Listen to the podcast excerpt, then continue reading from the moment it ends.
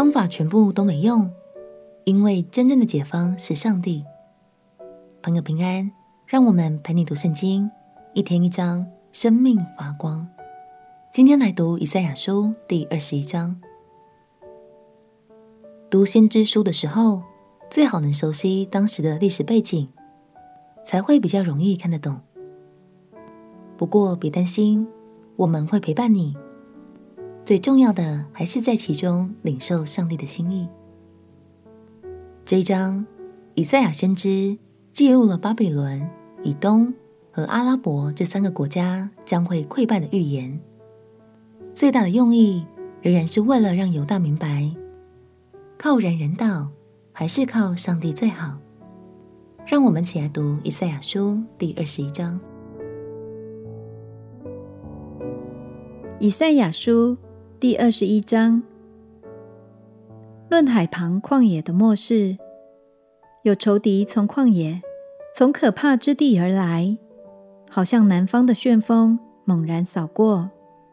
令人凄惨的异象已漠视于我，诡诈的行诡诈，毁灭的行毁灭。以兰啊，你要上去；米迪亚啊，你要围困。主说：“我使一切叹息止住，所以我满腰疼痛，痛苦将我抓住，好像产难的妇人一样。我疼痛，甚至不能听；我惊惶，甚至不能看。我心慌张，惊恐威吓我。我所羡慕的黄昏，变为我的战兢。他们摆设筵席，派人守望，又吃又喝。”首领啊，你们起来，用油抹盾牌。主对我如此说：你去设立守望的，使他将所看见的述说。他看见军队，就是骑马的，一队一队的来；又看见驴队、骆驼队，就要侧耳细听。他向狮子吼叫，说：主啊，我白日常站在望楼上。整夜立在我守望所，看哪，有一队军兵骑着马，一队一队的来。他就说：“巴比伦倾倒了，倾倒了！他一切雕刻的神像都打碎于地。我被打的何价？我场上的鼓啊！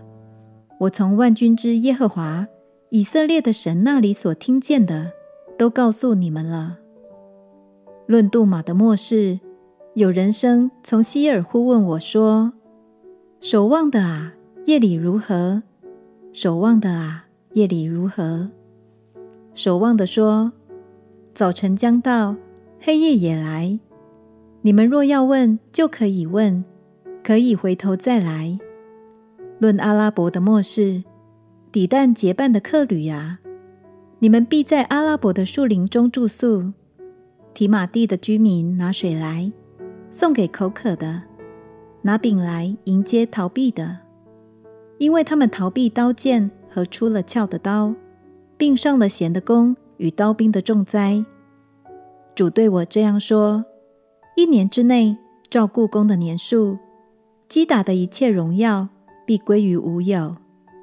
弓箭手所余剩的，就是击打人的勇士，必然稀少。因为这是耶和华以色列的神说的。先知看见骑马的一队一队的来，又见驴队、骆驼队，这是预言了巴比伦将在毫无防备的情况下，被某支假冒成商队的军队攻陷。后来，巴比伦帝国也真的在主前五百三十九年灭亡在马代人。也就是波斯王朝的手中。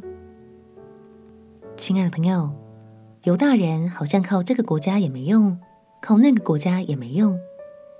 其实我们为了解决财务上的困难、工作上的困难、健康上的困难等等，也常常很卖力的在寻求人脉、打听方法，各个管道都试过了，结果一样没能解决难题。鼓励你。该是时候回到神的面前来寻求神喽。相信他是掌权的神，他会带领你。找到问题的根源，并且从最深处开始更新改变。我们前的告，亲爱的觉苏，我要安静的回到你面前，依靠你解决每一道我解决不了的难题。祷告奉耶稣基督的圣名祈求，阿门。祝福你在困难中依然能够仰望那位笑脸帮助你的上帝。陪你读圣经，我们明天见。耶稣爱你，我也爱你。